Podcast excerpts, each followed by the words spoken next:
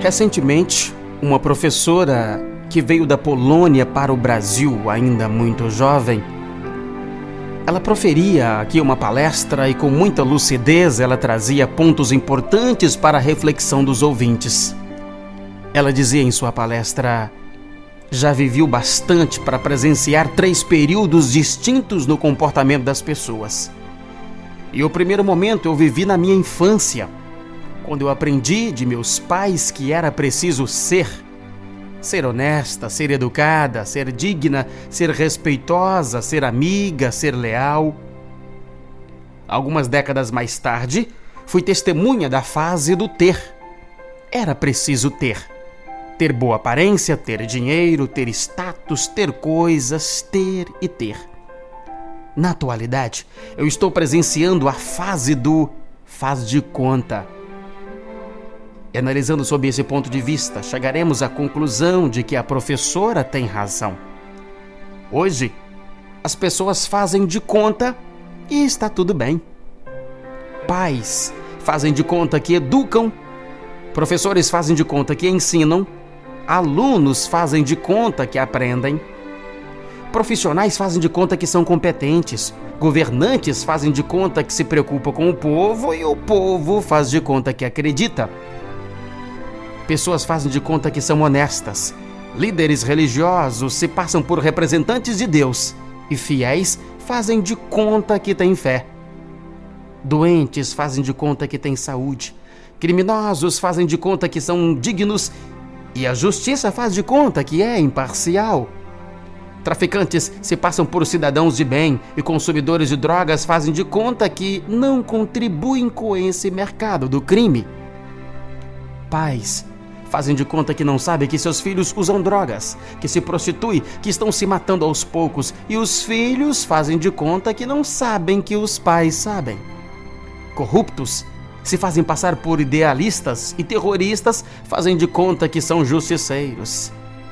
E a maioria da população faz de conta que está tudo bem.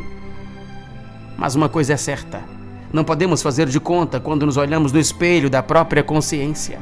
Podemos até arranjar desculpas para explicar o nosso faz de conta, mas não justificamos. Importante salientar, todavia, que essa representação no dia a dia, esse faz de conta, causa prejuízos para aqueles que lançam mão desse tipo de comportamento. A pessoa que age assim termina confundindo a si mesma e caindo num vazio, pois nem ela mesma sabe quem é de fato e acaba se traindo em algum momento. E isso é extremamente cansativo e desgastante. Raras pessoas são realmente autênticas, por isso elas se destacam nos ambientes em que se movimentam. São aquelas que não representam, apenas são o que são, sem fazer de conta.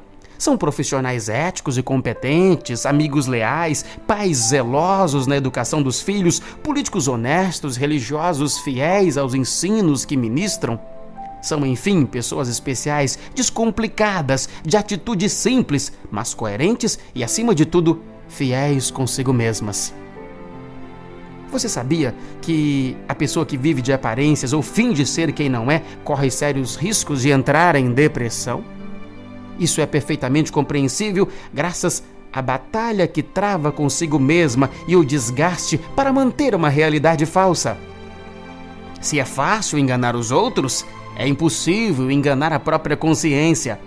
Por todas essas razões, vale a pena ser quem se é, ainda que isso não agrade a todos. Afinal, não é aos outros que prestaremos contas das nossas ações, e sim a Deus e a nossa consciência. Top Gospel.